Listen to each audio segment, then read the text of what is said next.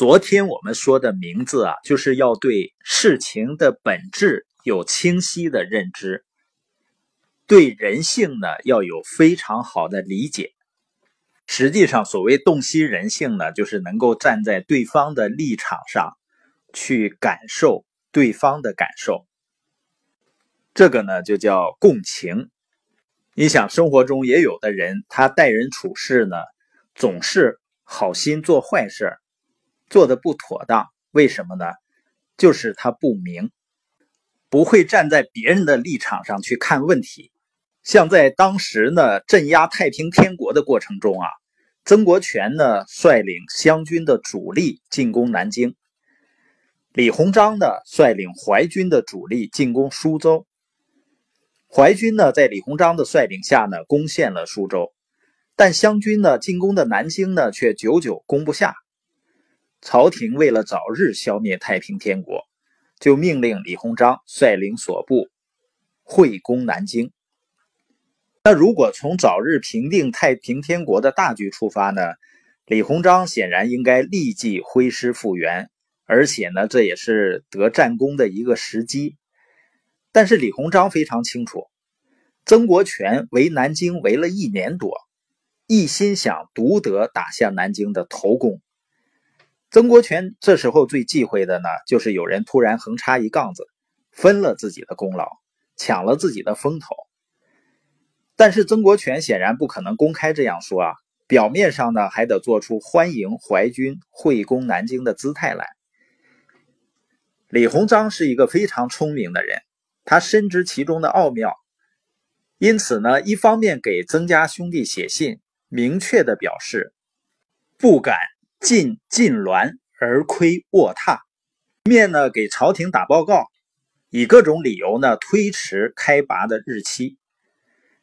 曾国藩在察觉李鸿章的用心后呢，对曾国荃说：“啊，李鸿章深知武帝之千辛万苦，不欲分此垂成之功者，诚能如此存心，则过人远矣。”他说啊。李鸿章好像是深知老弟你的部队千辛万苦，因此呢不想来跟你分这个唾手可得的功劳。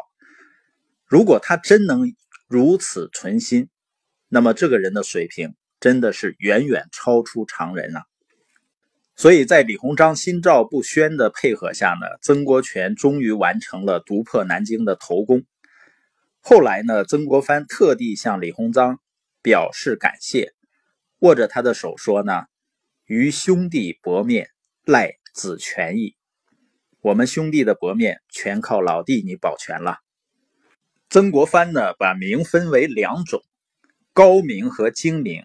他说：“啊，名有二端，人见其近，武见其远，曰高明；人见其粗，武见其细，曰精明。”他说啊，明有两种，一种高明，一种精明。什么叫高明呢？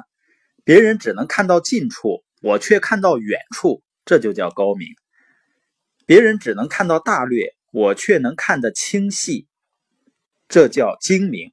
高明呢，就比如说你局限在一个房间里面，一定所见有限；登上高楼呢，才能见得遥远；那登上高山呢，便见得更远了。精明呢，好比非常小的东西，用显微镜来看，会放大一倍、十倍甚至百倍。我们都知道，站得高才能看得远。高明呢，就是一种战略的视野，是一种大局和大事观。组织中的领导者呢，要比常人看得长远，把握住组织的方向。